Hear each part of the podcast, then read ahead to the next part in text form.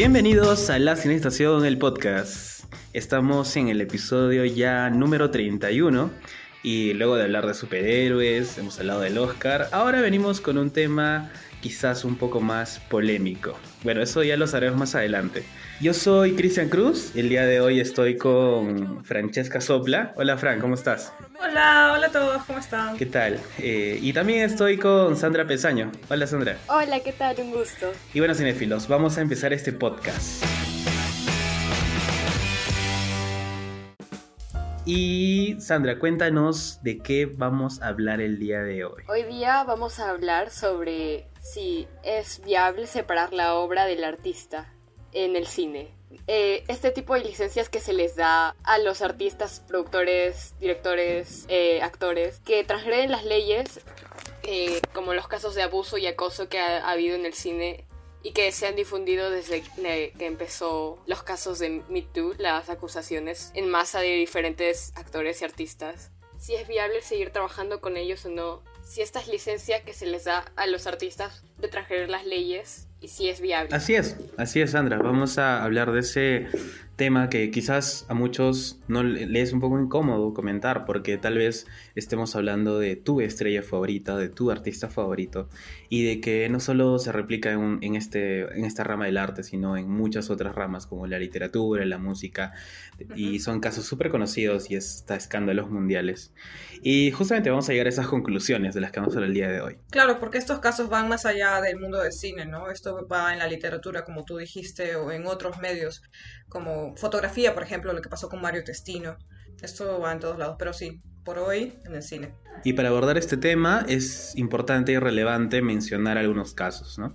El día de hoy nos vamos a centrar en casos que que son bastante conocidos, pero que tal vez no conocías todos los detalles que habían pasado en el proceso, de un caso peruano, que es de donde hacemos este podcast, y aprovecho también para mandar saludos a nuestros oyentes de otros países que nos están escuchando, y vamos a tocar un, otro este, caso de Latinoamérica. Así que...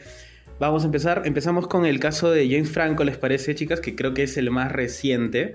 ¿Y por qué reciente? Porque justamente hace un, si no me equivoco, en abril salió una noticia de que la actriz eh, Charlene G eh, denunció a James Franco públicamente, ¿no? Y lo denunció en su Instagram y contó su traumática experiencia que tuvo junto a él y a los demás compañeros de, reparto cuando estaban grabando la película The Disaster Art. Y la actriz ahora tiene 35 años y comenta, ¿no? O sea, no solo menciona a James Franco, sino menciona a todos los productores y, y todo el equipo técnico que, entre comillas, trató de encubrir, incluso menciona a Seth Rogen. Y, justamente Seth Rogen hace poco también fue noticia porque dijo que, bueno, creo que, no sé si todos sepan, pero Seth Rogen es íntimo amigo de James Franco, o sea, son patazas, patazos del alma. Y, y, Seth Rogen salió a decir en una entrevista que ya no iba a volver a trabajar con James. No dijo que iba a dejar de ser su amigo, porque incluso dijo que es una situación complicada. Eh, lo entendemos, bueno, no sé, si, no sé si lo entendemos, pero bueno. El punto es que, o sea, ya Seth Rogen se ha desligado de eso porque supongo que no quiere entrar en polémica porque pueden salir, no sé, chats, audios que lo impliquen y se jode todo porque ahora Seth Rogen está haciendo bastantes trabajos importantes, como por ejemplo Invisible, que por cierto, alerta, alerta de spoiler, eh, vamos a hablar de eso en el siguiente podcast. Y entonces no le conviene para nada a la productora. O sea, yo no sé qué estará pasando ahí, no sé si estarán silenciándose entre todos, pero lo que sabemos es eso.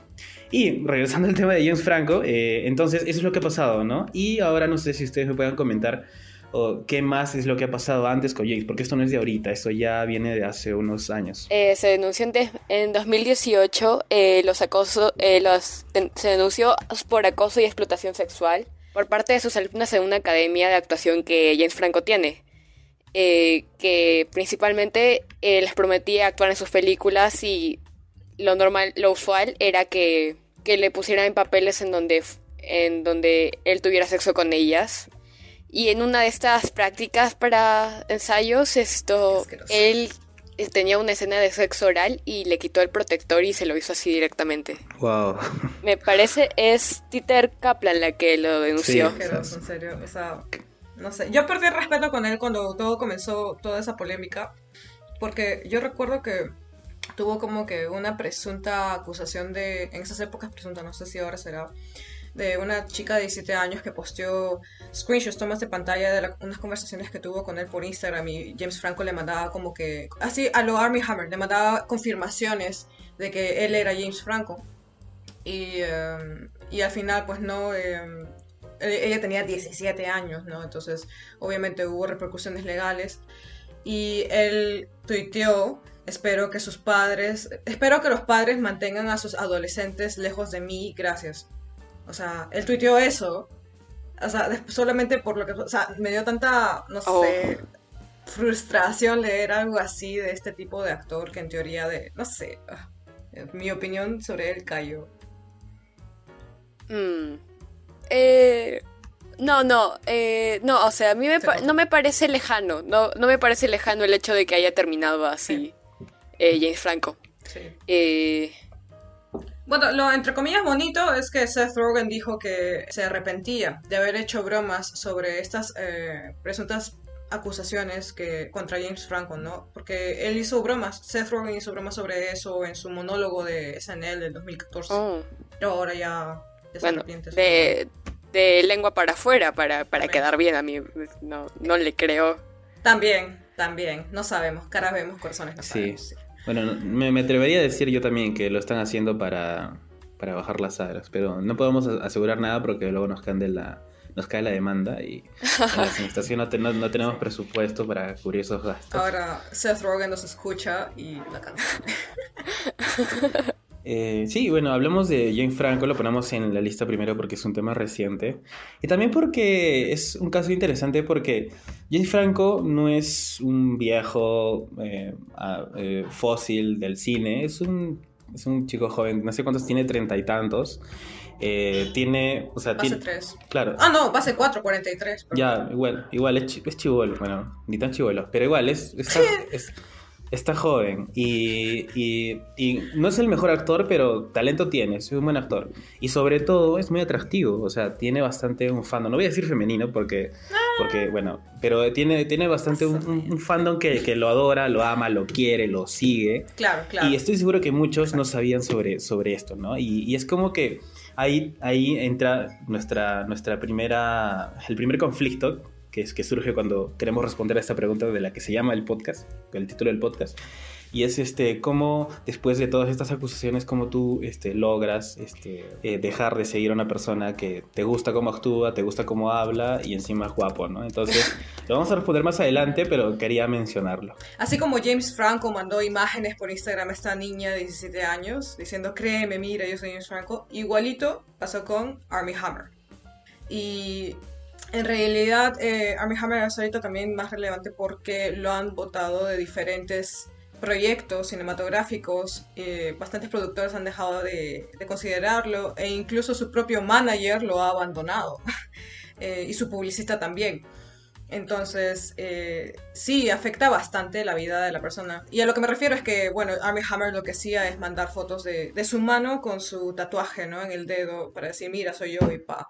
Eh, mandaba fotos de su dedo, de su mano. O sea, sáquenme de una duda, chicas. Armie Hammer, o sea, sí he leído un montón de él, pero, pero, pero, o sea, esas afirmaciones de canibalismo, de que la son, son, ya están comprobadas, son 100% reales. Sí. O solo lo están cancelando por el tema de, de las acusaciones sexuales, etcétera. Lo están cancelando por el tema de las acusaciones legales, porque lo de su canibalismo al final del día es una preferencia sexual.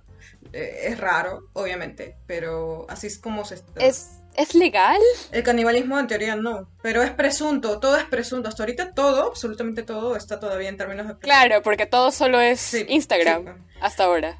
Llegó a Instagram, no llega a Pero después yo vi un video que te explicaba incluso las relaciones, ¿no? O sea, yo había visto dentro de los chats el hecho que él, él quería, mm, tipo, hacer un corte en el dedo a la chica para chupar la sangre y quedarse dormido chupando la sangre, así como un bebé se queda dormido, ya igualito, con, sangre.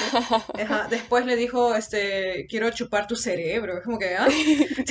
no, sí, sí, sí, sí, también lo leí. Em, sí, y después, eh, en el video que les mencionaba, él también menciona, o sea, este video junta, junta etapas de entrevistas que son separadas de diferentes talk shows eh, promocionando diferentes películas y son cositas que si sueltas tú dices nada, no pasa nada, pero si tú lo juntas todo es como que, ok, este pata sí tiene algo con canibalismo. Es, eh, una en particular eh, es la historia del venado, ¿no? Que según él, él estaba eh, manejando con su amigo y un venado los chocó, ¿no? O al revés, no sé cómo se dice.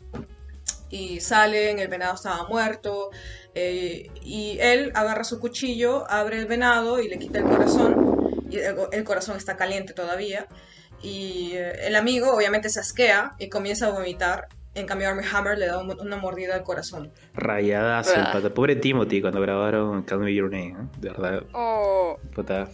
Oh, yo sí era su fan. Uy, pero con Timothy es otro tema, pero no lo voy a presentar ahorita. Todo no. Sí. Sí, bueno, ahí hay bastante. Creo que no. Todo lo que sale en los chats de la chica, incluso hay partes donde menciona al director de la película Call Me By Your Name y también a Timothy. Entonces, eh, yo creo que también hay un millón de razones por las que la mayoría se ha alejado, entre esas obviamente es... Sí, o sea, bueno, acá en la administración hacemos un trabajo súper profesional y es por eso que Frank sabe todo esto porque ha leído todos los chats, ¿verdad, Frank?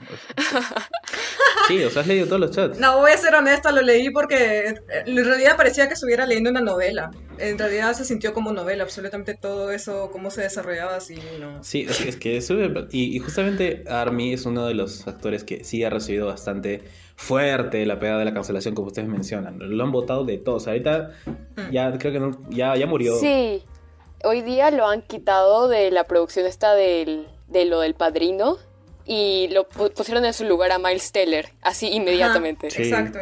O sea, a las productores igual no les duele tanto. ¿Por qué? Porque muy aparte del hecho de sus presuntas eh, cuestiones legales de, las acusaciones sexuales, él no era tan buen actor. Eh, y, a ah. las productoras no les duele. Él era una cara bonita y él quería siempre tipo despegar su carrera como estrella, como actor estelar y nunca le salía nunca le salió y a los productores por eso, chao. O sea, acusaciones legales, ok, va, es con quién te reemplazo. Y no, su filmografía no era destacable, la verdad, era... O sea, lo único es el de la red social, ¿no? De Facebook, la película de Facebook. Y, Call Me By Your Name. Y Call Me By Your Name. Pero, pero igual, igual Timothy esto era más, mucho, destacaba mucho más por encima de él en esa película. Pero, pero quien aquí también sufre es la esposa de Army, ¿no? O sea. Ah, es su esposa, pero eso se llama chisme. Eso no es tan relevante al cine. Mm. bueno, sé que lo dejó porque. Porque también esto la engañaba con Lily James. No, ella lo dejó porque se enteró del engaño. Y ya está. No se enteró de todas las acusaciones de las chicas, porque son varias. Eh, no, no, sí, pero o sea, el Army Hammer la engañó con Lily James. Pero esta flaca Lily James siempre escucho que se mete con hombres casados. Sí, eso te iba a decir. Sí, sí, no, no, sé qué le pasa. Y dejó a Chris Evans, o sea, como porque... Bienvenidos a la chisme estación. a la chisme estación. A mí de todo ese meme me da pena Ben Whitley. Ben Whitley es un director recontra bueno. Y si Ben Whitley me está escuchando, dude, you're a very, very good director. Y saladazo porque porque justo hizo Rebeca, pues este remake de Rebeca, el clásico de Hitchcock. peor remake. Sí, escuché que era malo. Que más o menos. Y, sí, y peor con Armie Hammer, que su, que su actuación fue bien plana. Horrible. No sé. Peor remake en mi vida. Le hicimos un podcast a porquería, pero lo bueno es que rajamos. ya, bueno, ahí se desahogaron. Eh, ese director hizo High Rise, hizo Free Fire y después salió esta hueá de Rebeca. Perdón, por la visura.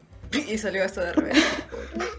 esta versión. Eso, no, va, no, no, va a ser editado en el podcast final, va a salir tu mala palabra ahí. ¿Vas a poner un Sin pitos, sí. No, nada, nada. no, todos mis insultos los estoy guardando para el, ah. el, director peruano.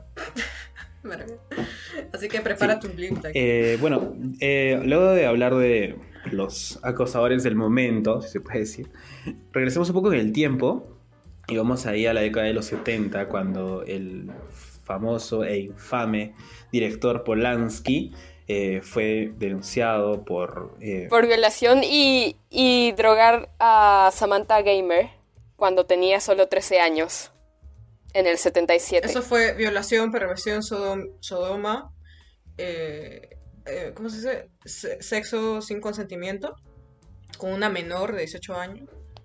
y eh, dar sustancias ilegales a una menor. Sí, el caso con Polanski es que a, a, diferencia de los que hemos mencionado anteriormente, Polanski, a pesar de que esta se fue en el 77, ya estamos en 2021, Polanski siempre ha sabido salirse con la suya, de alguna manera. Desgraciado, o sea, bueno, presuntamente, no, eso ya es comprobado, ya, ya está. Presuntamente desgraciado. no, sí. no. no, de hecho, sí, sí, de hecho llegó a un acuerdo con esta chica Samantha Gamer para que, para que dejar en claro que no, que no ocurrió esto luego de haberse defendido. Llegó a un acuerdo con su abogado y así. La verdad yo creo que hubo algo por debajo de la mesa. Esto... Es que seguro, de todas maneras hay pruebas. Estoy segura que hay pruebas y por eso ha, pasado todo eso. Presuntamente digo. Eh, que sí hay algo debajo de la mesa. O sea, con una chivola, con una niña, a mí me da pena pensar en una niña que confió estar alrededor de, entre comillas, gente profesional del ámbito profesional en esas épocas, ¿no? Tú tienes 13 años, te llevan a una casa donde hay gente adulta y tú confías, porque tú dices, no solo son adultos, son profesionales, son conocidos. Y bajo esa presunción tú piensas, ok, estoy en un lugar seguro.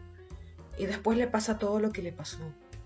O sea, no fue sexo oral, vaginal y también anal a una niña de 13 años. Fue horrible. Eso trauma de por vida. Y para que ese desgraciado esté ahí atorado en Francia, es lo que me da más asco que en Francia no lo deporten.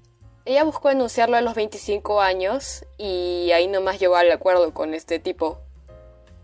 Y, y o sea, siempre que puede, y lo sigue defendiendo a día de hoy. Como, déjenlo en paz, déjenme en paz y así. Claro, es que es un trauma psicológico. Es psicológico. Da pena.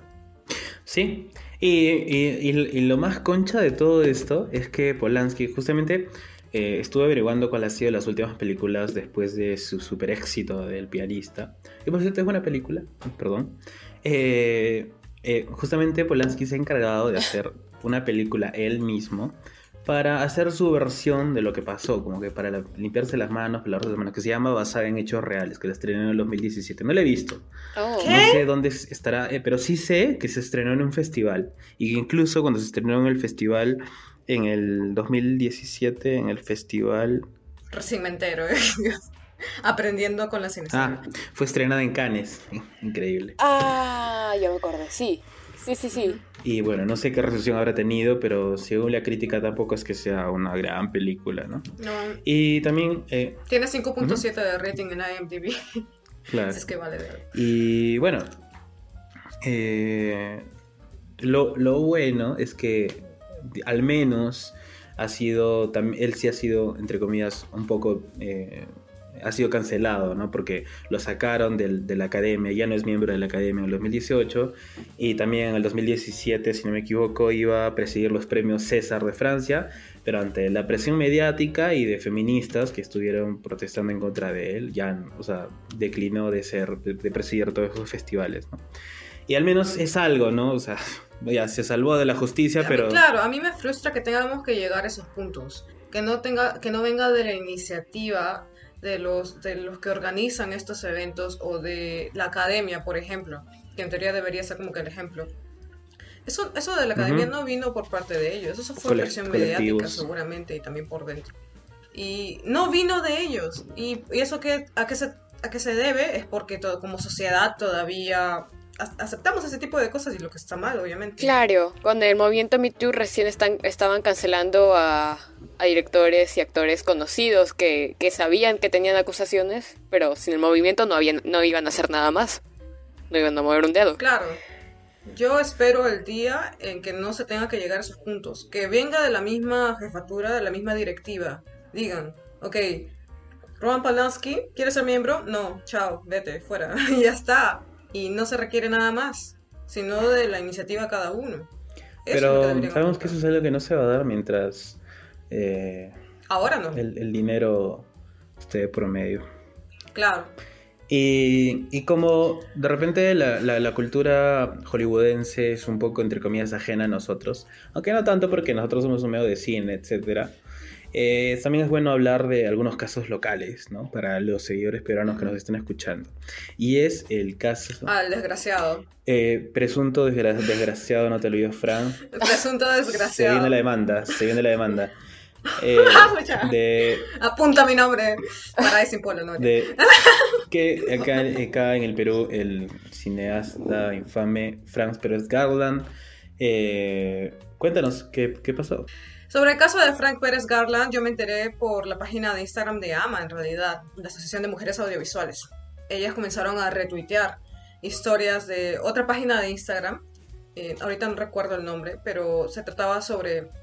Esta página usualmente sube historias de, de mujeres en, el, en, la industria audiovisual y las protegen, ¿no? Y si alguna tiene alguna acusación, esta página. La página se llama Acosadores del Cine Peruano Caerá. Sí, exacto, esa página.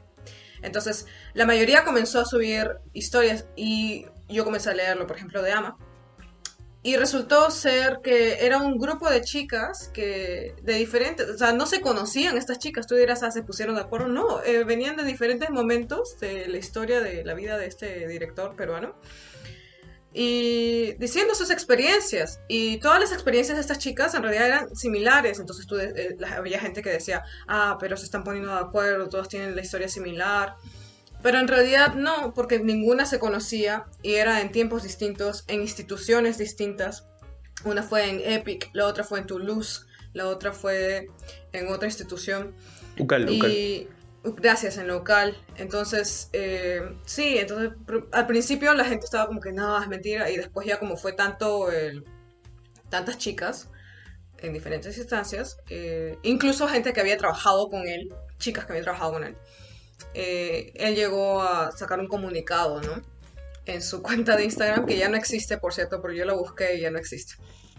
Y entre todas las atrocidades que dijo en su, en su pseudo perdón, eh, ridículo, perdón, o presunto ridículo, perdón, había dicho que había seducido de manera intensa a sus compañeras de trabajo y alumnas. Y ahí es cuando tú, uno piensa, ah, lo está aceptando, y después sacó otro comunicado diciendo, nada, mentira, yo no, nunca, con ese comunicado yo no, yo no estoy aceptando nada. Para lavarse las manos legalmente, porque, mm. porque ahí comenzó todo el proceso. Sí, lo peor es que, o sea, eh, ocurrió esto y sus colegas, actores, productores, no, públicamente no se han pronunciado. Eh, Incluso, el, no me acuerdo si fue el director o el dueño, uno, creo que el dueño, el creador de Tondero, le dio like. le dio like a su, a sus disculpas. Y obviamente después quitó el like y Tondero publicó, ah, no toleramos estas cosas, nos lavamos las... No, no, no, no, este, no vamos a permitirlo, bla, bla, bla. Ajá, eh, sí, Pero ya el, el, creador de Tondero le había dado like, porque, o sea, son, era, eran patas, no sé si ahora seguirán siendo patas. Públicamente no. No sé si patas, pero se conocían, obviamente, o sea, pucha, él ha sido director de varias películas peruanas producidas por Tondero. Locos claro, de amor, la trilogía, eh, por ejemplo. Eh, Locos de Amor, Margarita. No, Margarita es de. No sé si Margarita es de Tondero. Pero un día sí, Margarita también. Un día, sin, sexo, también. ¿También es de Tondero? Sí. Ah, ah de Tondero no sé, pero sí sé que es de Frank.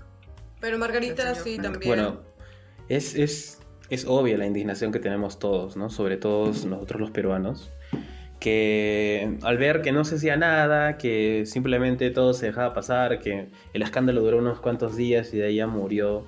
O sea, bueno, al menos yo, o sea, yo, bueno, para los que no conocen, su esposa es Vanessa. No sé si ahora sea su esposa, pero bueno, es Vanessa Saba. Sí, sí, sí, sí, he revisado recientemente. Vanessa Saba sí sigue siendo su esposa. Imagínate lo que sintió. Y su expareja Melania Urbina no se ha pronunciado sobre es Que, es que es todo un tema, ¿no? Supongo, es que, bueno, para los que no, no, no, no conozcan mucho cómo funciona, bueno, no industria, pero el cine acá en el Perú, Tondero digamos que es, es la máxima productora que maneja todos todo el monopolio, se puede decir, y que ahora incluso hasta... Es como un mini monopolio, sí. Ajá, y que incluso ahora va a trabajar con Netflix, o sea, bien, pero, y bueno, para que más o menos entiendan, ¿no? Entonces es como que tiene, Tondero tiene bastante poder en, todo esto, y bueno, supongo que es una de las razones que por la que el, el tema se, se, esfumó, ¿no? Y, y presunto acosador. Sí, en realidad ahí hay varios factores a considerar. Porque la, la esposa, esto ya es más de la chismestación, ¿no? La esposa, no sabemos por qué no se divorció del señor. Claro, cualquier mujer lo haría o decimos que lo haríamos, pero nunca vamos a saber qué hay detrás. Porque dentro de las cosas, por ejemplo, que vi las acusaciones, había una de una actriz que trabajó pues no con este director, que era su primer trabajo en una producción grande y llegó al punto en que presuntamente eh, tú sabes que los actores confían bastante en los directores. Eh, um, es como que parte de, la educación que, teatral que reciben. Y ella confió en todo lo que le decía el director. El director le decía, échate en la cama, ella se echaba. El director le decía, mírame los ojos, ella la miraba. El director le, decía, me voy a echar contigo, mírame los ojos y así. Y eso es lo que leía, no lo estoy inventando, eso es lo que leí que ella le hizo, eh, que él le hizo a ella. Y todo comenzó poquito, como que te, te, seduce de a poquitos, entre comillas seduce, ¿no? Porque él nunca llega a seducir. Yo creo que es más su frustración que nunca llega a seducir a ninguna, pero intenta, ¿no? llega un punto en que él presuntamente le dice que ya no, que, que, esta actriz lo considere. Si es que en realidad ella quiere trabajar en la película, que considere el rechazo que él está dando hacia, ella le estaba presuntamente dando hacia Garland. Y llega un punto en que, pues, él le, él le dice, si en realidad quiere su trabajo, arrodíllate. Presuntamente le dice, oh. arrodíllate.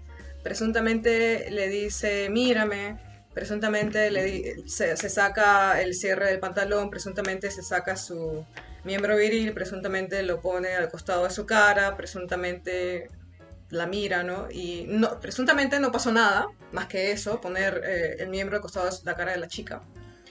Y presuntamente le lanza la frase como similar a... Eh, ¿Cómo era? Eh, algo así como que... Como si nunca hubieras visto un pene huevona. Es, algo así la frase era presuntamente.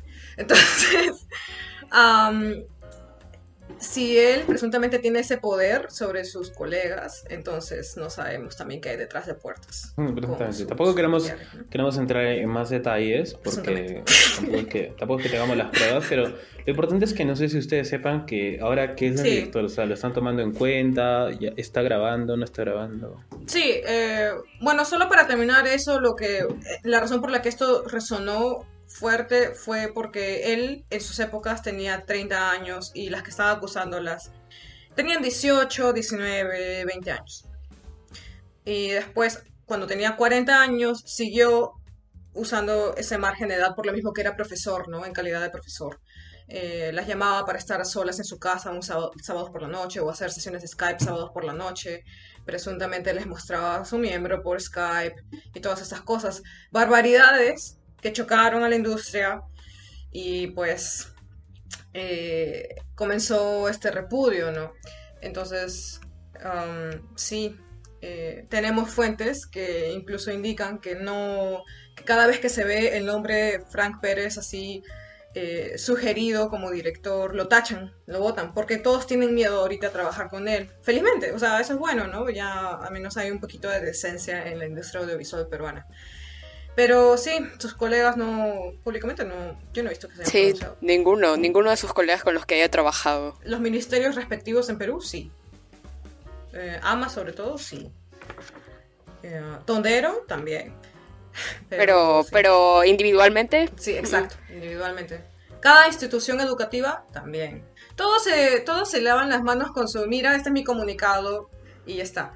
Pero nadie hace acciones. Nadie hace nada así. Sí, bueno, esperemos que a futuro esto pueda, no sé, puedan salir más casos o cuando llegue a, mejor a, alguna, a una resolución justa, ¿no? Para, sobre todo las víctimas, que creo que son las que más importan en todo esto.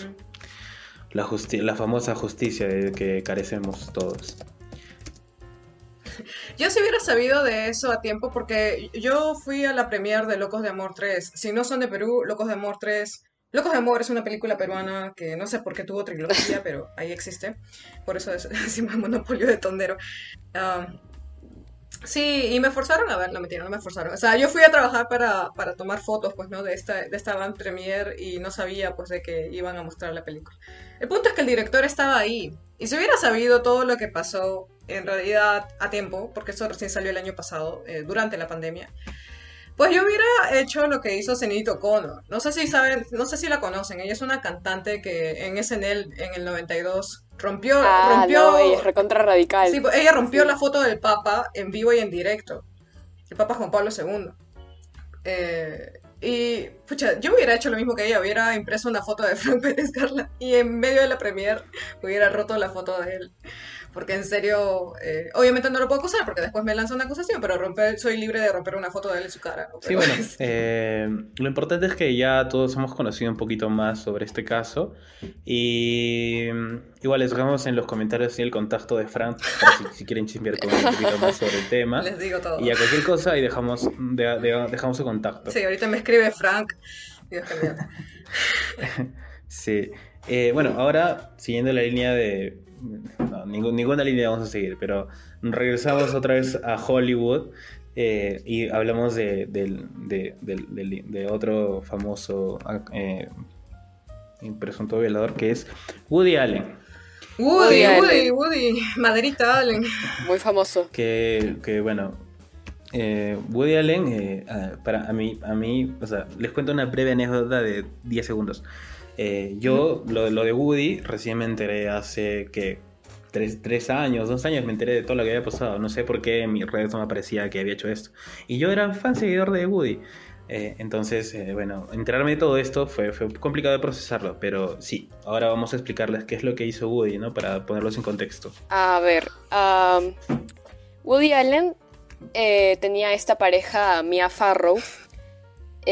Mia Farrow había adoptado a, a varios niños, entre ellos a Sunji Farrow, y, y eran una pareja, no estaban casados, y pasaba mucho tiempo con sus hijos, pero eran eh, supuestamente en términos de hijastros, no como hijos. Y tiene esta acusación de, de haber abusado de, en primer lugar, tener una relación eh, en 1991, una relación oficial con Sunji, la hija de, Di- de Mia Farrow, y además esto de abusar de Dylan Farrow a... eh, ¿Qué edad exactamente es? ¿Ocho años? ¿A los ocho años? Siete años, siete años, siete años. A los siete años, esto fue que tuvo esta acusación de, de haber abusado de, de Dylan siendo una niña, de haber jugado en el ático con él mientras que la tocaba. E- Ella dice ser en las declaraciones de que mientras ella jugara con, un con el trencito de su hermano. Los detalles no sabía, Omega. Y entre eso es que Sunji, la hija que adoptó Mia Farrow antes de casarse con, con Woody Allen, Woody Allen siempre deja muy en claro de que no era en todos los términos su hija, sino su hijastra. Y ellos llevan siendo amantes desde que ella tenía, públicamente desde que ella tenía 21 y todas y tiene estas denuncias desde hace largo tiempo. Está este dilema, estas acusaciones uno contra el otro de Mia Farrow contra Woody Allen, porque Woody Allen la acusa de que ella es, es loca, paranoica, que, que realmente quiere hundirlo. Y Mia Farrow siempre apuntan de que hay algunos agujeros en la narrativa que ha contado junto con la de sus hijos, que ella ha forzado a sus hijos a, a acusarlo de esa manera, de que estas acusaciones están armadas. Y, y pues eso, eh, aún siguen en esa disputa legal hasta el día de hoy. Y Woody Allen sigue, está feliz casado con Sunji, su hijastra. ¿Tienen hijos? No, no. Sí, sí los tienen. ¿Sí? Ah, sí. Bueno, de eso en realidad sí, eh, se ha vuelto reciente de nuevo por el hijo, uno de los hijos de Mia Farrow, eh, Ronan Farrow, Roman Farrow creo que se llama. Eh, hizo un libro, pues, ¿no? No solamente hablando de su papá, bueno, no sé si su papá, pero su papá, pero también de Weinstein y todo eso. Y también el documental que salió este año, Woody vs. Allen, eh, sale Woody Allen diciendo que todos esos ataques, entre comillas, o sea, por ataques se refiere a las denuncias de Mia Farrow, ¿no? Sobre el abuso que presuntamente, no es presunto, que Woody hizo a su hija Dylan de 7 años. Eh, lo que Ujú. estabas mencionando. Según él, eh, esos son ataques, ¿no? De Mia Farrow. Sí, Pero son ataques de una mujer celosa. Y eso es, a mí lo que, eso es lo que dice en el documental, ¿no? Eh, bueno, lo que sale. Y a mí me frustra porque ese argumento de que la mujer es un- son ataques de una mujer celosa sentó precedente. En los 90 sentó un precedente e incluso se comenzó a usar de manera judicial en otros casos legales.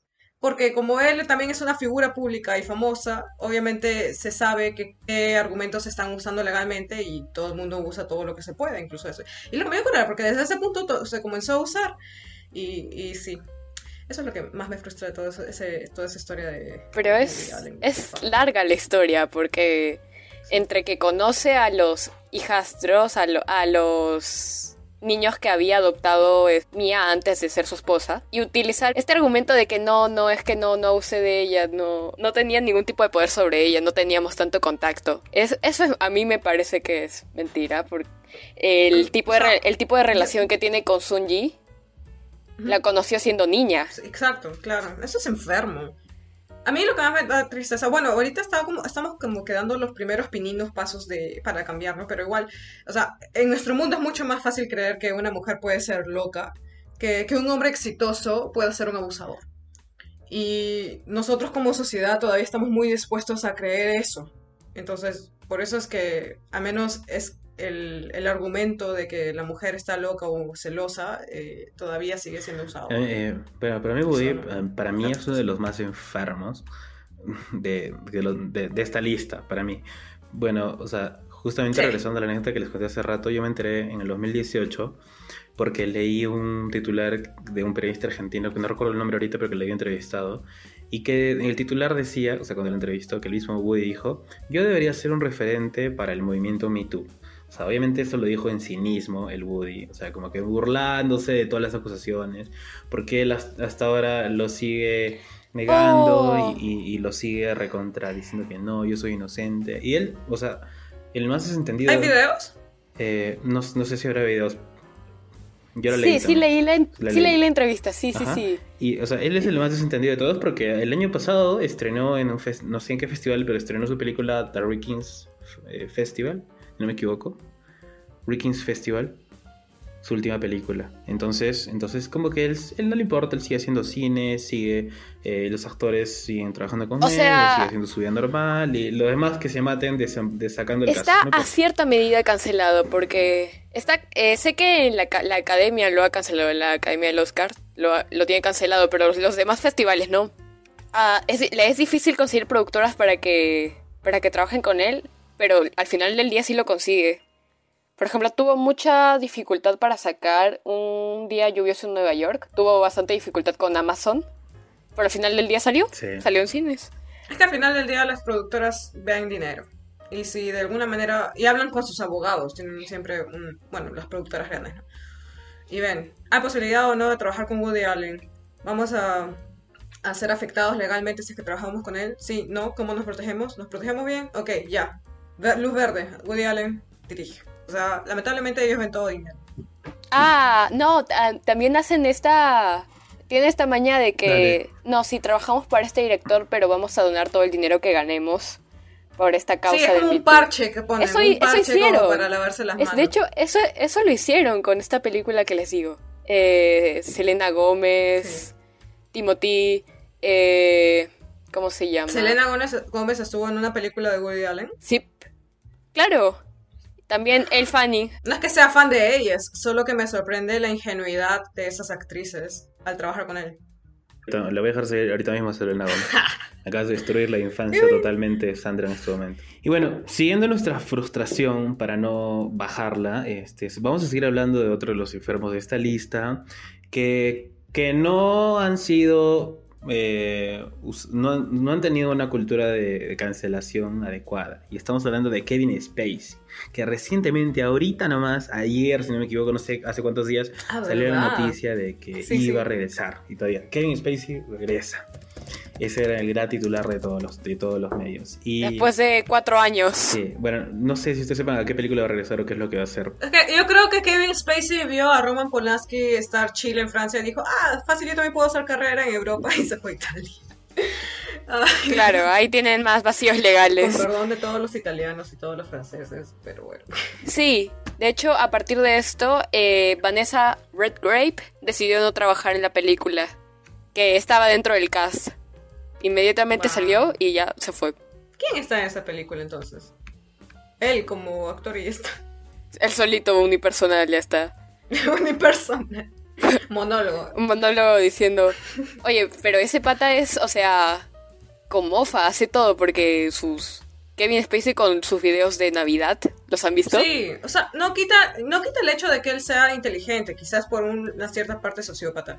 Es inteligente.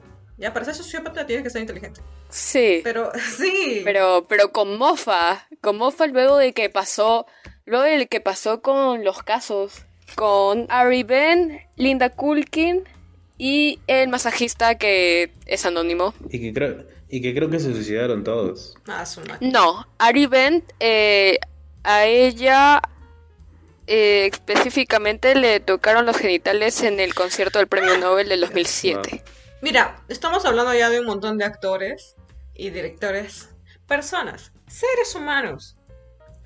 ¿A qué, a qué ser humano sano, sano, cuerdo, ya, se le ocurre hacer ese tipo de cosas, a- agarrar los genitales? No, Ari Ben, sí, pues Ari Ben es hombre, eh, estaba casado con una princesa reina noruega o algo así.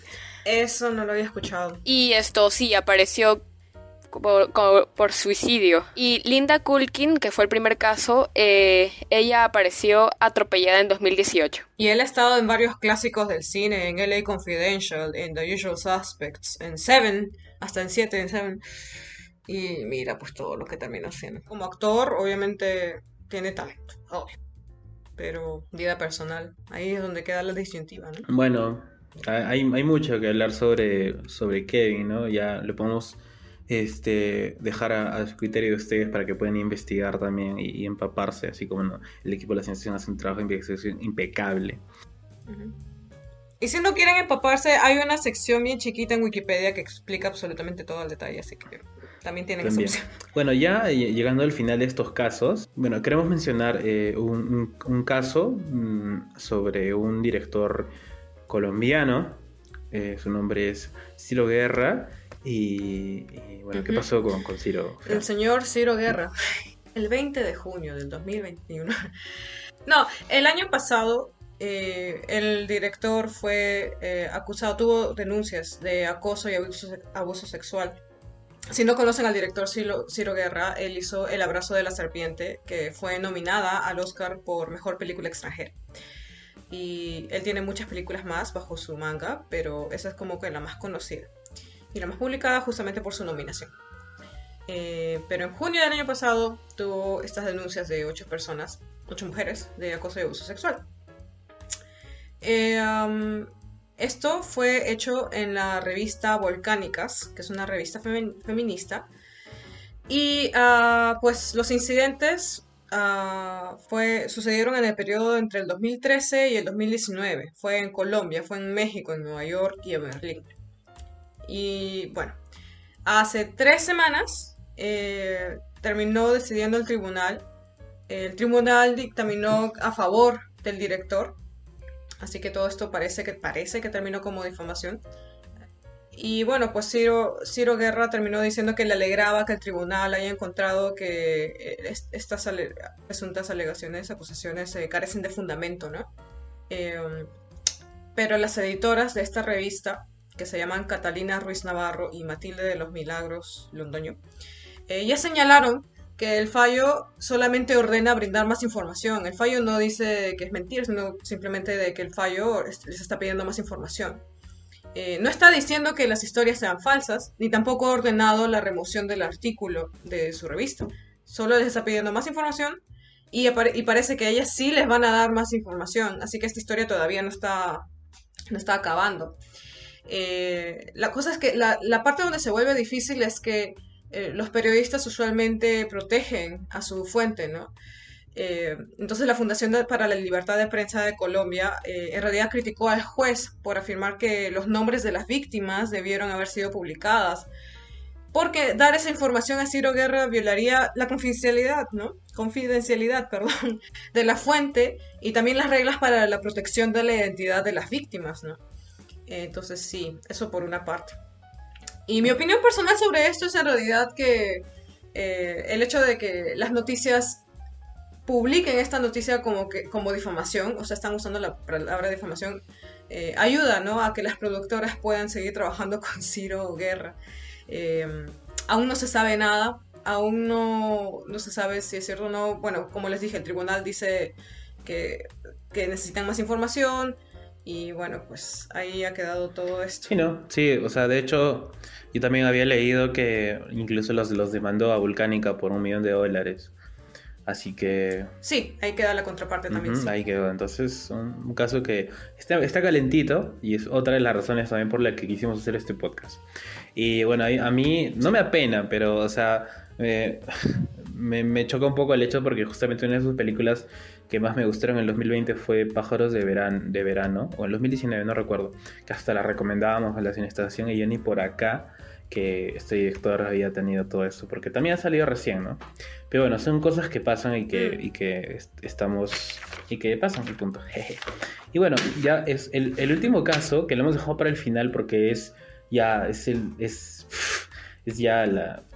o sea, La cereza, la cereza en todo este que en realidad podríamos hablar una hora más, o sea, de verdad creo que algún día le vamos a dedicar un podcast entero porque no solo es una persona eh, enferma, eh, acosadora, etcétera, sino que es una persona corrupta que se ha dedicado durante muchos años a malograr, pues es la palabra, no solo Hollywood, sino la industria del cine de por sí, porque, porque sí. Ajá, y estamos hablando de Harvey Weinstein. Y, y así, para no extendernos mucho, porque como ya les dije, seguro hasta ustedes ya están más que enterados que nosotros, eh, vamos a mencionar brevemente este, qué es lo que este señor ha hecho, por qué está acusado y por qué es que nosotros decimos que ha malogrado el, el cine durante muchos Ya, años. bueno, sí, como, como ustedes saben, ustedes dirán Harry Weinstein, quién es él, con qué se come, ¿no? Eh, él es un productor de cine en sus épocas conocidos y tenía su productora, ¿no? Con su productora hizo un sinfín de películas conocidas y entre las más conocidas, eh, bueno, corríjame si me equivoco, no estoy muy segura con esto, pero sé que Los Intocables, Good Will Hunting, eh, Bill, creo, volumen 1, eh, The King's Speech, de todas maneras, eh, no sé si Scary Movie, la cual me da risa saber, no sé por qué sé de qué lo hizo, pero bueno, Scary Movie es un clásico. El Señor de los Anillos, me parece que ¿En hizo- serio? ¿Qué estás sí, hablando? Sí, Wow. está, sí, yo No, creo que no, no, no. sí, pero confírmenme. Ah, ninguna me puede confirmar. Ya, bueno. Pero sí, Tiene. No, o sea, no, aquí tengo también esto, también entre ellos esto. Kill Bill. Vaya. sí. No. A mí lo que me frustra... No, es que si ustedes googlean Harry Weinstein va a tener un foto con un sinfín de actores mega conocidos y, pucha, en esas épocas, no sé, incluso hay em, comediantes que hacían chistes en, los, en las premiaciones sobre él y todos jajaja, jijiji, pero en realidad eran, hacían chistes de la verdad, porque los comediantes ¿qué hacen? Su trabajo es hacer chistes sobre cosas que pasan en la vida Sí, real. pues. Y pues lo de Harvey era real. Pero los actores de como que jajaja, pero obviamente no hacían nada. Lo que a mí me frustra más es Shakespeare in Love. ¿Y por qué? Porque todo eso Ajá. es un meme de Weinstein. Entonces, um, básicamente esa película ganó el Oscar ya a mejor película. Si, si, si estoy mal, me corregí. Pero si mal no recuerdo, esta película ganó el Oscar a mejor película en Ujú. 1999. Y ustedes dirán, ¿será buena película? No. ¿A quién le habrá ganado? Pues yo les hago recordar. La vida es bella. Roberto. Salvando al soldado. Sí, salvando al soldado, al privado Ryan. Eh, no sé si se traduce al español, pero Saving Private Ryan. Soldado Ryan, como que el The privado. Thin Red Line. The Thin Red Line. Hasta Elizabeth, la película sobre la reina Elizabeth. Hasta esa. Y todas esas, ninguna ganó. Ganó Shakespeare in Love. No sé si han visto esa película. Ay, es un No sé bodrio. si- Es, es un Gracias. bodrio. Entonces, ¿por qué ganó? Por Harvey Weinstein. Ustedes dirán, ¿cómo? Pues Harvey Weinstein es la razón por la que hasta ahora se usa el marketing en las nominaciones a los Oscars. Y está bajando la intensidad, pero todo pasó por él. Eso por una parte y, por- y en segunda instancia es porque eh, él llamó a, a la actriz de Shakespeare in Love, que ahorita se me va el nombre si ustedes me podrían hacer. Paltrow. Paltrow. Patrol. Ya. Gracias. Gwyneth Paltrow, su nombre es tan bello que no me acuerdo. Cuando ella tenía 22 años, ella, ella bueno, pues este, más que actriz, ella quería ser una estrella, ¿no? Y Harvey agarra y la contrata para hacer, de, para Jane Austen en la adaptación de, M, de Emma. Y antes de que comenzaran las grabaciones, ella, él la llamó a su hotel, a su cuarto en un hotel, para que tuvieran una reunión informal. Y tú como actriz, media conocida, que quiere ser famosa, y un productor te llama al cuarto de un hotel, pues sospechas, pues, ¿no? Pero parece que Gwyneth Paltrow no sospechó y se fue nomás. Um, y cuando estuvo ahí en la reunión, súper sana, Harvey le, le, pide que le haga masajitos, pues, ¿no? Y ahí comienza todo el meme. Eh, parece que Harvey Weinstein tuvo que ver con el, el marketeo de esta actriz, ¿no? En su arribo hacia el estrellato. Y también con que ganara Shakespeare in Love. Y así como esta actriz, Gwyneth Paltrow, también fue un sinfín de otras actrices. Sí. Uh, la primera denunciante fue Rose McGowan, Ajá. que sí, ella denunció que fue no solo acoso, la violó cuando era una niña. Wow, eso sí no sabía. Y entre ellas muchas conocidas actrices como Kate Blanchett, Eva Green, Leah Seydoux, Salma Hayek, Angelina Jolie, Lupita Nyong'o. Puta madre. Entre otras. Es larguísima. O sea, Angelina Jolie, yo sé de que él, ella um, advised, ¿cómo se dice en español? Este, recomendó eh, que nadie trabajara con él. Eh, porque su comportamiento en la industria era inaceptable, ¿no? Y por, debido a la experiencia que ella tuvo con él. Y, yo no entiendo, porque si esto viene desde atrás, desde los noventas, ¿cómo es, no? O sea, el machismo en la sociedad, ¿no? Vivimos en una sociedad um, que apaña todo esto solamente porque es exitoso porque su productora da, hace dinero. Y al final del día a Hollywood le importa hacer dinero, ¿no? El cash. Entonces, todas esas atrocidades que él hizo en realidad. No solo a las mujeres, y no es que esté tratando de, de minimizar el problema con las mujeres, sino también a la industria del cine. Eh, porque o sea, él dañó bastante la manera como se, se ganaban, eh, se nominaban, se ganaban los Oscars. Sí, porque, o sea, yo, yo veo los Oscars desde chivolo y a veces cuando habían películas ganadoras, miraba a veces un señor bien gordito, así medio pelón, con entradas, que siempre iba a recibir los premios, por los premios, a decir un chucha es de ser un capo, dije, ¿no? Hasta que Ese es ya ego. cuando, o sea, crecí, investigué, ya me enteré que él había... Ah, con razón, pues, por su culpa estamos como estamos. Ah, no, eso es... Pero no, estamos como estamos por culpa de Fujimori. Ah, no, perdón, perdón. Y, y, y, bueno, ¿no? Esa es la razón por la que lo ponemos al final de la lista, no porque sea el, el, el mejor, sino porque es el peor de todos. Y porque, y porque es una de las razones por las que este podcast se hace, ¿no? Eh, yo solamente quiero uh, sobre lo que estás mencionando del ego de Harry Weinstein, en realidad sí. Yo, yo sé que hay una historia, eh, no sé si es leyenda, pero yo sé que es historia. La, la cosa es que eh, ustedes saben, el estudio Ghibli hizo La princesa Mononoke.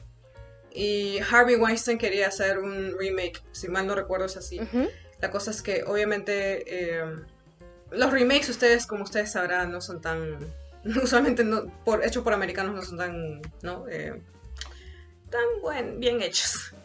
Y el punto es que Harvey Weinstein amenazó al estudio Ghibli porque pues no querían hacerlo. Algo así era. Pero hay una historia que Hayao Miyazaki le manda una espada a Harvey Weinstein de vuelta. Para que se mate, ¿o qué? Wow. Sí, entonces. Eso es lo que no sé, pero yo sé de que le mandó. No es espada, ¿Tipo ¿cómo se amenaza? dice? Sable. Sable. Katana. ¿Una katana? Katana, ajá, una katana. Ajá. Entonces, eh, sí, yo creo. O sea, simple, lo que pasa es que Harvey Weinstein quería hacer cortes a la película, entonces él agarra y le manda una katana y le dice no va a haber cortes, algo así. Y, um, pero para que Harvey Weinstein amenace a un estudio tan grande como Estudio Ghibli, o sea, denota su prepotencia, ¿no? Él quería controlar todo. Y su ego. Claro. El Exacto. dueño del mundo. Estudio, mi princesa Mononoke, que es un clásico. Sí, es un clásico. No sabía, datazo. Mm. Lo, datazo. Sí, eh, seguramente hay más detalles en internet, pero algo así. Para más detalles, síguenos en la Cinestación. Facebook, Instagram, Twitter y TikTok. Estamos en todas las redes. Eh, bueno, bueno. Eh, a, a, ¿A qué queremos llegar con todos estos casos expuestos? Entre, mm, entre anécdotas, entre casos, entre víctimas y entre um, un poco de chisme siempre. Eh, ¿A qué queremos llegar? No? Queremos hacernos la pregunta que todo el mundo se hace y que hasta ahorita, no, olvídenla. Y que todo el mundo se hace que es, ¿se puede separar de verdad la obra del autor? Bueno, yo, yo voy a decir que no, que no se puede. Porque, o sea, cuando estamos hablando de un autor, estamos hablando de alguien que crea desde su propio punto de vista, desde su perspectiva. Incluso yo que estoy comenzando a hacer mis pininos como guionista, ¿de dónde agarro? De mi experiencia. Em, o sea, es distinto, por ejemplo, si es que es diferente, si es que yo, por ejemplo, bueno, si es que alguien trabaja con un realizador que está trabajando en la idea de alguien ajeno. Entonces, digamos, por ejemplo, lo de Frank Pérez Garland. Si es que de la nada, em, Un día sin sexo, su película se llama literal así, Un día sin sexo. Este, eh, no fue que no haya sido escrita por él, sino haya sido escrita por alguien más. Entonces ahí como que ya hay una disociación. Por ejemplo, si alguien dirige la película de Harry Potter, esto es un ejemplo más simple. Si alguien dirige la película de Harry Potter, o sea, la autoría de todo esto de Harry Potter es de J.K. Rowling. Todo el mundo, toda su perspectiva es de J.K. Rowling.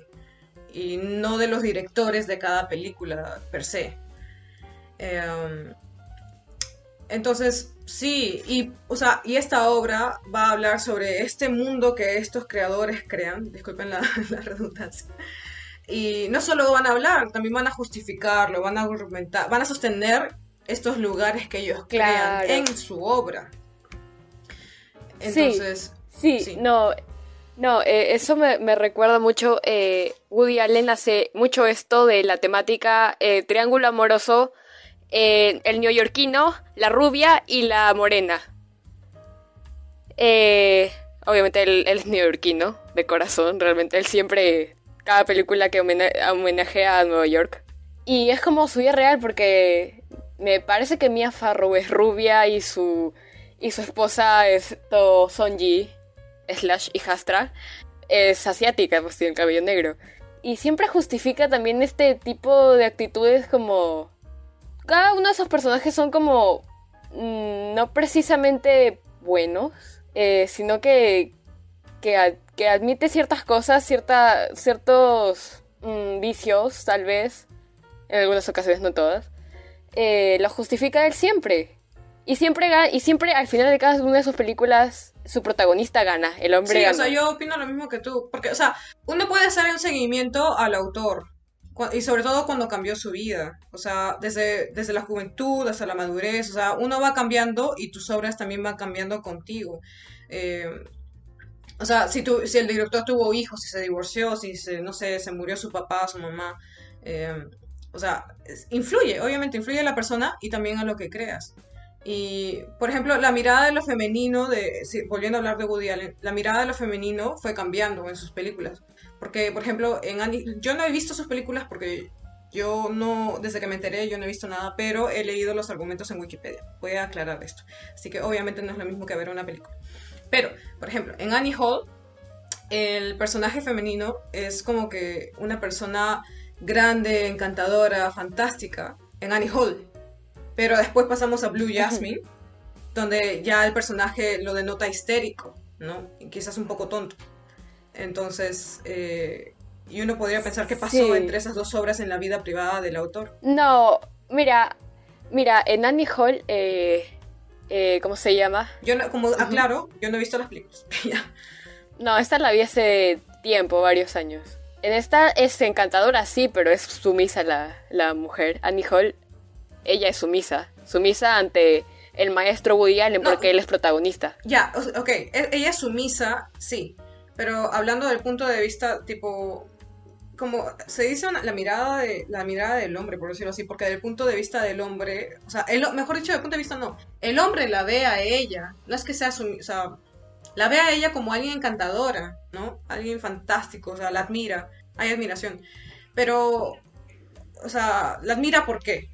Porque es justo lo que acabas de decir, no es sumisa. Y después la transformas su punto de vista de lo femenino, el punto de vista de Woody Allen, transformas a lo que transmite, ¿no? En Blue Jasmine. Por sí, que es que es histérica, interesada y todo lo demás en Blue Jasmine. Exacto. Pero digamos que en el, en el caso de los directores, es un poco más complicado porque su, la obra que plasman es en base a, lo que ellos piensen, sienten, han vivido, etc. Es en base a su mente, básicamente, ¿no?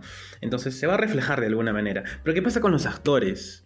Que de alguna manera solo siguen el guion y no tienen que plasmar nada. O sea, simplemente es su vida personal, entre comillas. O sea, de verdad, también podemos aplicar lo mismo con actores. ¿Se puede marcar una diferencia o tenemos que ser tajantes con todos? No sé, ¿qué piensan ustedes? Con, actores yo diría que es más fácil Mm. eliminarlos, ¿no?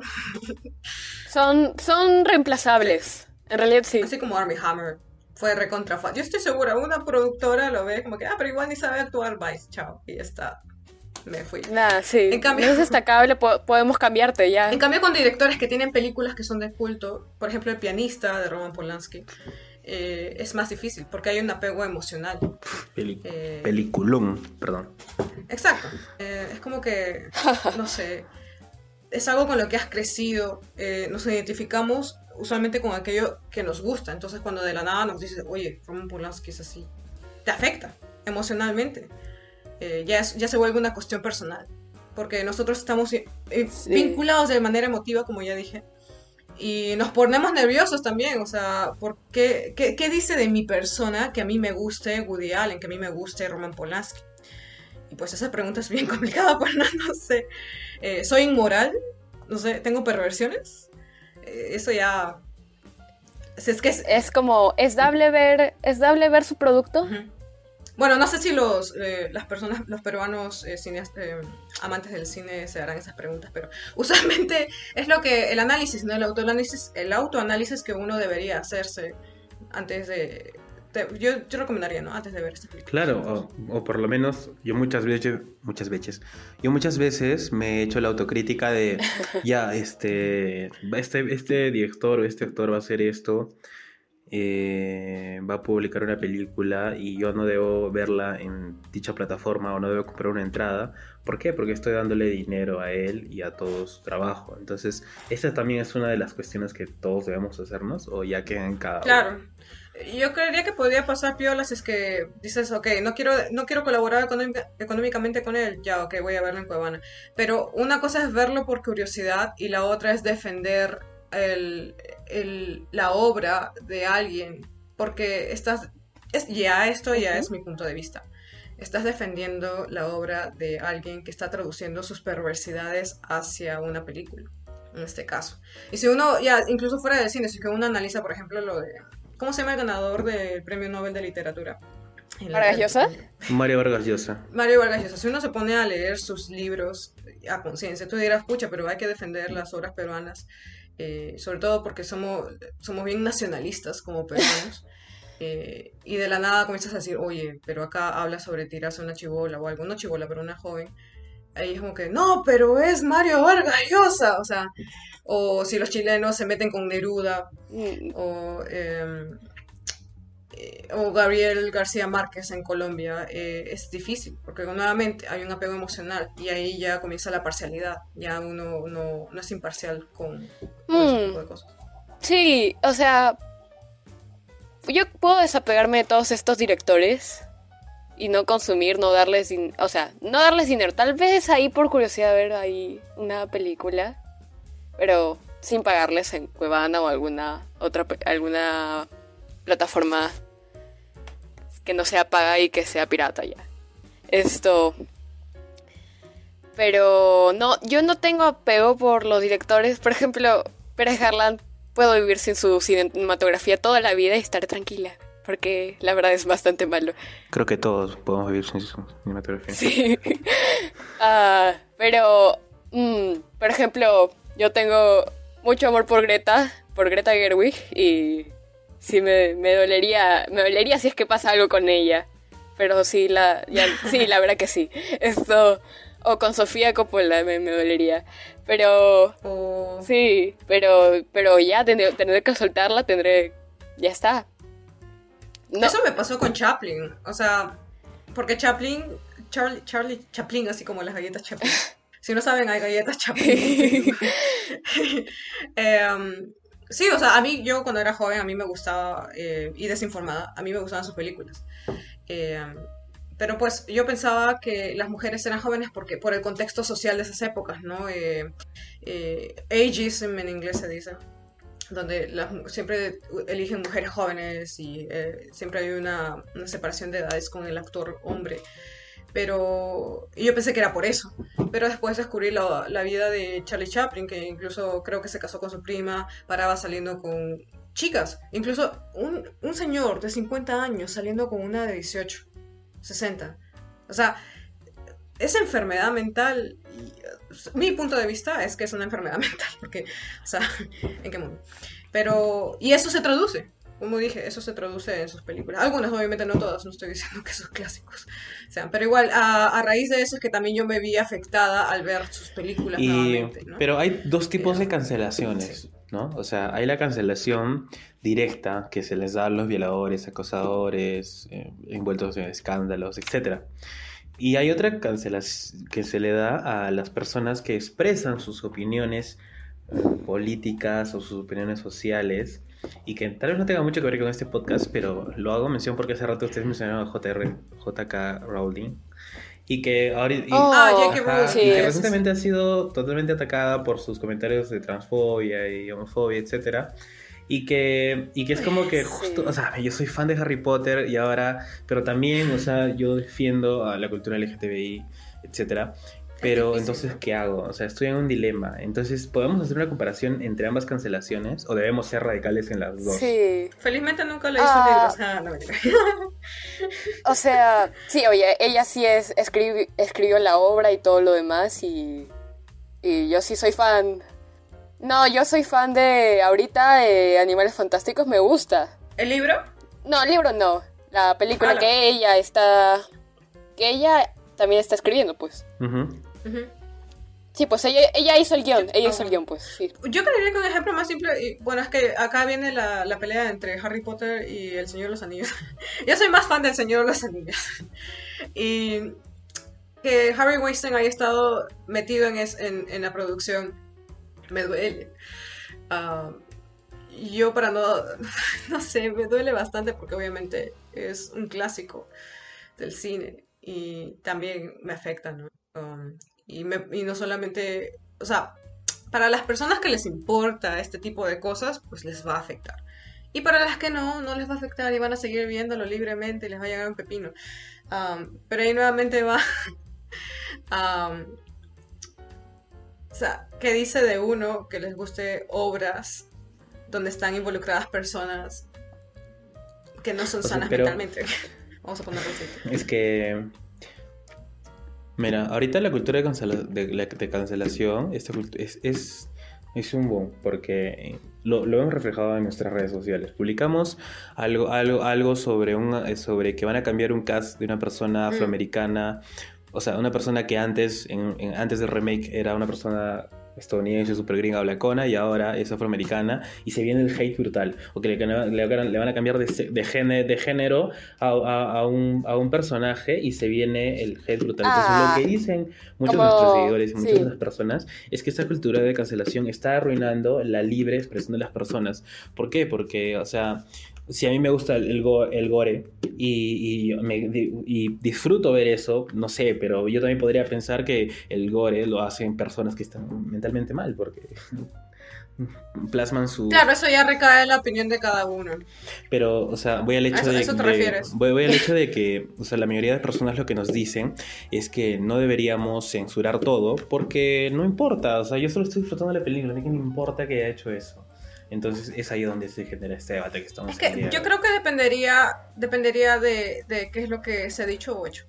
Eh, si tú defiendes la transfobia, no defendes, pero al menos no te importa. Eh, sigue viendo Harry Potter chill, sigue leyendo los libros. Eh, en cambio, no sé, es difícil. Es difícil. si tú quieres apoyar pasiva o activamente a la, a la, a la emoción, a la, al, transgénero, entonces pues apoya y escríbele tweets a J.K. Rowling, ¿no? Eh, y claro que su vida personal, pero ¿cómo sabemos que eso no ha afectado la obra de J.K. Rowling? No estamos en su mente. No estamos en el momento que ella escribió el libro y dijo, ah, voy a hacer a Snipe Snipe, no, este. Snape, gracias. Voy a hacer a Snape gay. Ay, no, pero, no, me caen, no me caen los gays. Nada, mejor hetero, nomás hetero. O sea, no sabemos. Sí, pues. Pero. Quién sabe, pudimos haber tenido un Snape gay. No me Si no, no tendría razón. Sí, claro. no, yo sé, yo sé, que no. Yo, yo, sé, yo sé la historia, yo sé la historia. Pero es, es una exageración, pero eso es el ejemplo. Pero. Sí, pues no sabemos si simplemente no representa a nadie eh, transexual, simplemente no, no me gusta, no creo en eso y es una enfermedad mental y, ya. Y esta mujer, y esta va a ser mujer porque es mujer y no hay... No, no hay esa opción. O sea, no Ah. sabemos. No claro.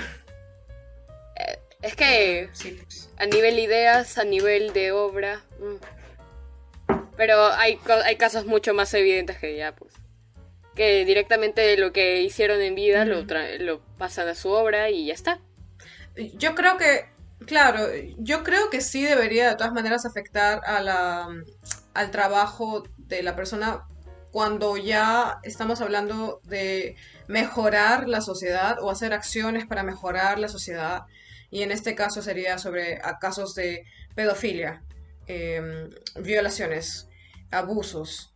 Yo creo que ya está, siglo XXI, hace rato ya deberíamos haber pasado esa página y seguimos.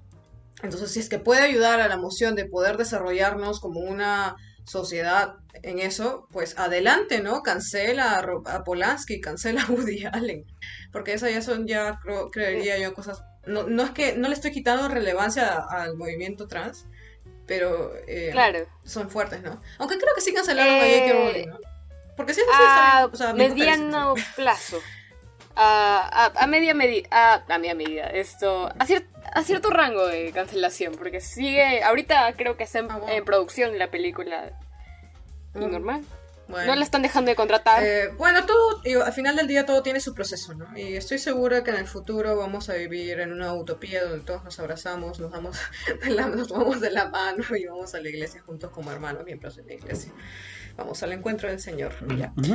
Yo, yo para terminar, ya para finalizar este podcast, porque creo que la mayoría ya más o menos tiene su, su postura, o no sé, supongo que habrán entendido, habrán Sí, todo lo que hemos dicho, espero. Eh, pero, o sea, yo, no como consejo, sino, o sea, como autotip y tip para los que nos escuchan, yo diría que mira todo lo que tú quieras, pero no te olvides de, de- de chequear un poquito, de investigar un poquito qué hay detrás de, de cada autor, ¿no?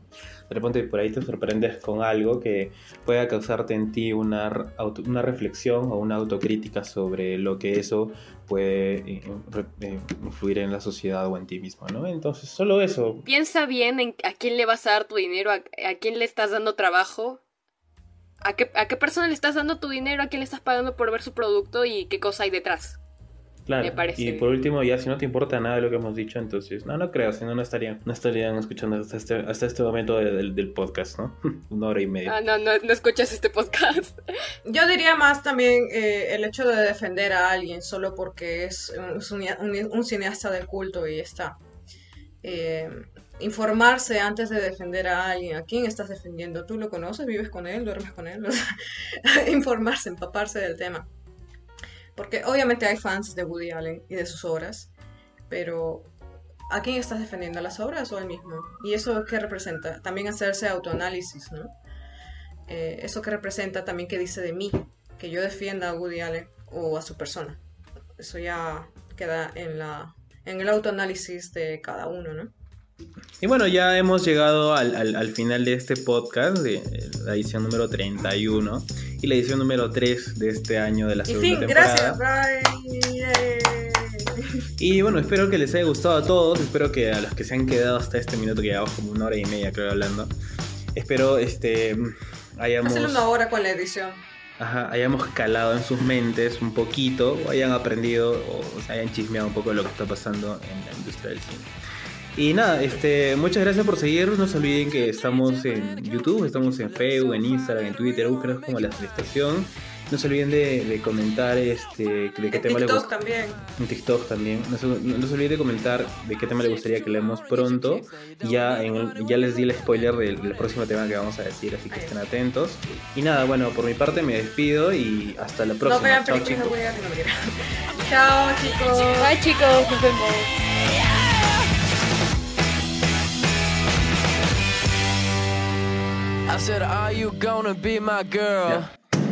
Pongan guardar eh, audios, por favor, no se van a equivocar y poner descartar, si no me mato.